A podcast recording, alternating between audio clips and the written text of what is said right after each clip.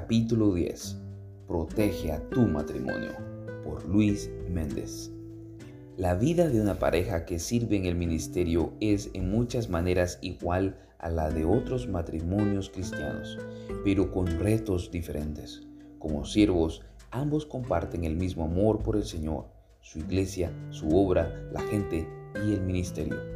Toda pareja cristiana está, en cierta forma, comprometida con apoyar las necesidades del ministerio local pero la, pareja ministerial tiene más que un simple compromiso, pues sirve como respuesta a un llamado.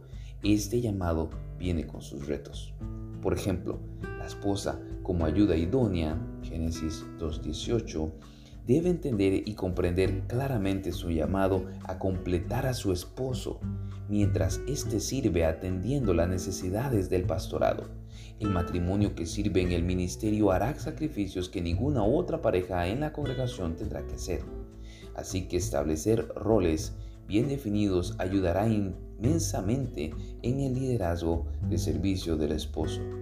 Uno de los grandes retos será encontrar el debido balance que les ayude a poner los límites necesarios en sus vidas, incluyendo horarios de trabajo, tiempo de familia, vacaciones o días libres.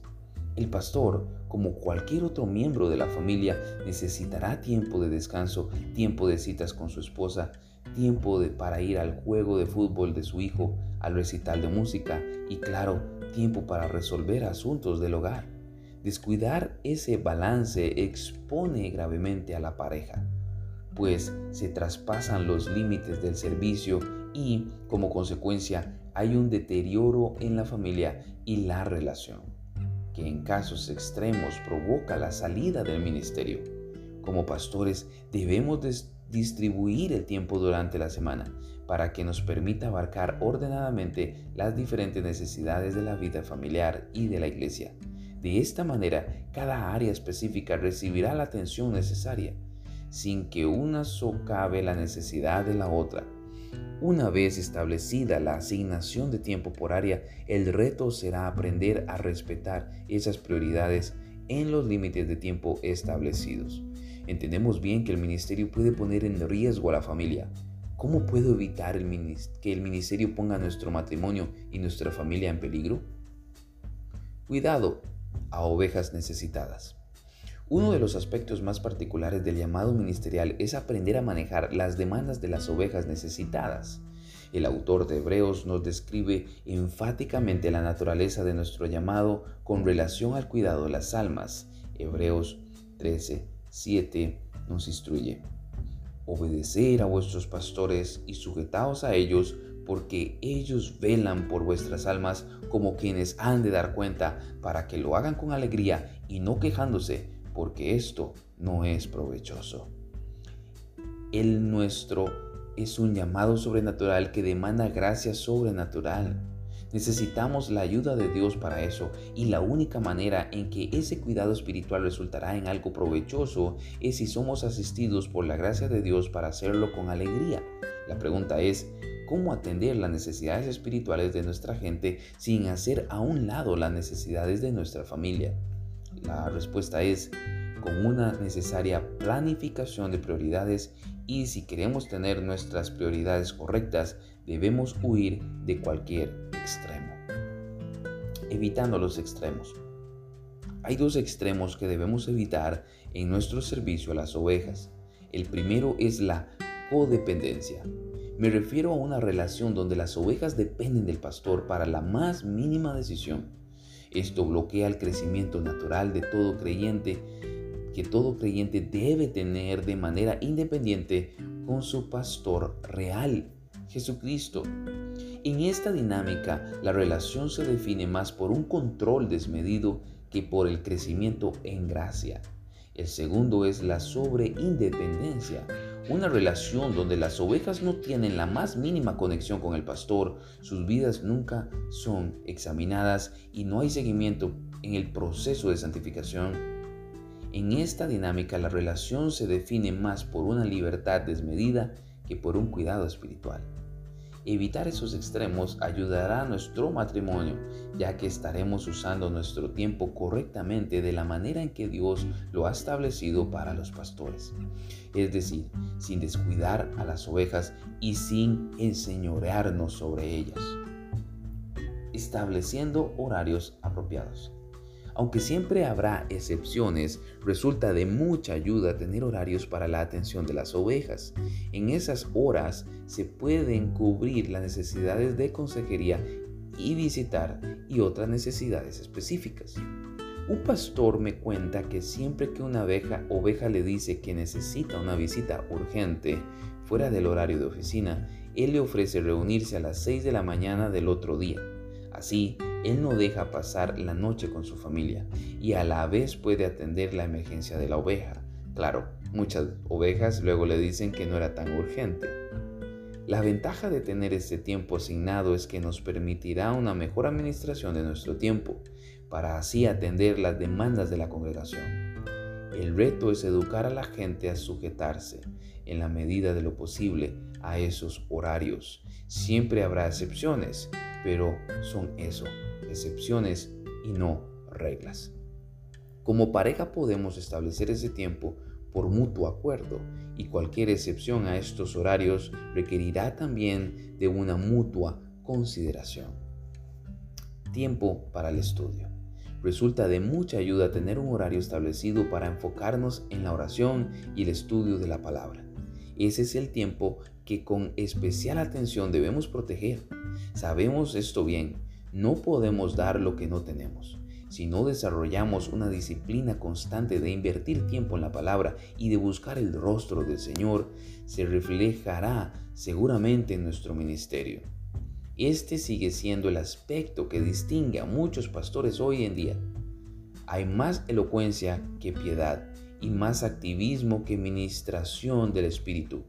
Hoy, como nunca antes, es necesario que como ministros volvamos a la palabra y a cultivar el estar ante la presencia de Dios. Cuando el apóstol Pablo quiso comunicarle esta realidad al joven pastor Timoteo, lo expresó con estas palabras. Entre tanto que llego, ocúpate en la lectura de las escrituras, la exhortación y la enseñanza. No descuides el don espiritual que está en ti, te fue conferido por medio de la profecía con la imposición de manos del presbiterio. Reflexiona sobre estas cosas, dedícate a ellas para que tu aprovechamiento sea evidente a todos. Ten cuidado de ti mismo y de la enseñanza. Persevera en estas cosas porque habiéndolo asegurado, porque haciéndolo asegurarás la salvación tanto para ti mismo como para los que te escuchan. Primera Timoteo 4, 13 al 16. Y ese tiempo dedicado a la oración y la palabra se lleva a cabo en la casa. Entonces será muy provechoso que la pareja se ponga bien de acuerdo para que se respete la privacidad y no haya interrupciones innecesarias. Ser consciente de la oposición espiritual. Al servir en el ministerio estamos participando de manera extremadamente activa en la lucha espiritual. El apóstol Pablo lo ilustró. Por lo demás, fortalezcanse en el Señor y en el poder de su fuerza, revístanse con toda la armadura de Dios para que puedan estar firmes contra las insidias del diablo. Porque nuestra lucha no es contra sangre y carne, sino contra principados, contra potestades, contra los poderes de este mundo de tinieblas, contra las fuerzas espirituales de maldad en las regiones celestes. Efesios 6, 10 al 12. En mis 29 años de casado y más de dos décadas en el ministerio, esta es una de las advertencias que progresivamente más ha marcado mi entendimiento de la naturaleza de nuestro servicio. Continuamente tengo que recordar, en medio de los muchos conflictos que experimento en mi matrimonio y ministerio, que en cada cosa que me propongo hacer para el Señor existe una real, evidente, fuerte y constante oposición del enemigo. Todos necesitamos recordar que la oposición real no es física, sino espiritual. Y si eso afecta a cada verdadero creyente, los efectos son mucho más contundentes para la pareja ministerial. En otras palabras, por causa de nuestro llamado, los ataques son más intensos. Si el enemigo no logra distraernos de nuestro servicio mediante tentaciones inmorales, o despertando amor por el mundo, todavía lo intentará mediante conflictos en nuestra relación matrimonial. Algunas veces un conflicto no resuelto con nuestra pareja puede drenar más el ministerio que cualquier otra situación fuera del hogar. Esos ataques nunca faltarán, pero puedes combatirlos de varias maneras. Orando juntos, siguiendo las instrucciones de las escrituras, debemos tomar toda la armadura de Dios para poder perseverar. Esa armadura incluye la oración, Efesios 6, 18. Una de las disciplinas espirituales más importantes es desarrollar el hábito de orar juntos todos los días. Buscar el rostro de Dios juntos como pareja surte un efecto muy misterioso en el cual los corazones de ambos son enlazados profundamente. Ambos son más sensibles a la unción del Espíritu y se facilita el proceso de reconciliación. Específicamente debemos orar a Dios por fe, que es el escudo, un arma defensiva, Efesios 6:19, que nos ayudará a identificar y procesar correctamente la causa de los conflictos. Leyendo juntos. De igual manera necesitamos invertir tiempo juntos en la palabra. Esa es la espada, Efesios 6:17 que como mecanismo ofensivo nos ayudará a implementar las resoluciones adecuadas para enfrentar los conflictos. Si los conflictos están casi garantizados, entonces el reto es acordar ser prontos en buscar la reconciliación los conflictos sin resolver, la falta de mortificación por el pecado, las tentaciones, los pecados secretos, la ira no resuelta y el dejar que pase el día enojados son serios ataques que demandarán mucha humildad e intencionalidad de nuestra parte para mantener la relación saludable. Rindiendo cuentas. Finalmente, y como una medida de precaución frente a la inmensa responsabilidad que todo esto envuelve, es muy útil que como pareja acuerden tener un proceso de rendición de cuentas en el cual alguien con autoridad espiritual cada cierto tiempo supervise el matrimonio y ayude a resolver los conflictos que puedan presentarse. Es un gran privilegio y honor resultar escogidos y llamados para ser una familia que sirve a Dios. El reto ahora es disponernos juntos, con la ayuda de Dios, a responder a los desafíos correspondientes a un llamado de esta magnitud, considerando nuestra real incapacidad frente a una demanda tan grande. Oramos junto al apóstol. Y mi Dios proveerá todas vuestras necesidades conforme a sus riquezas en gloria en Cristo Jesús. A nuestro Dios y Padre sea la gloria por los siglos de los siglos. Amén. Filipenses 4, 19.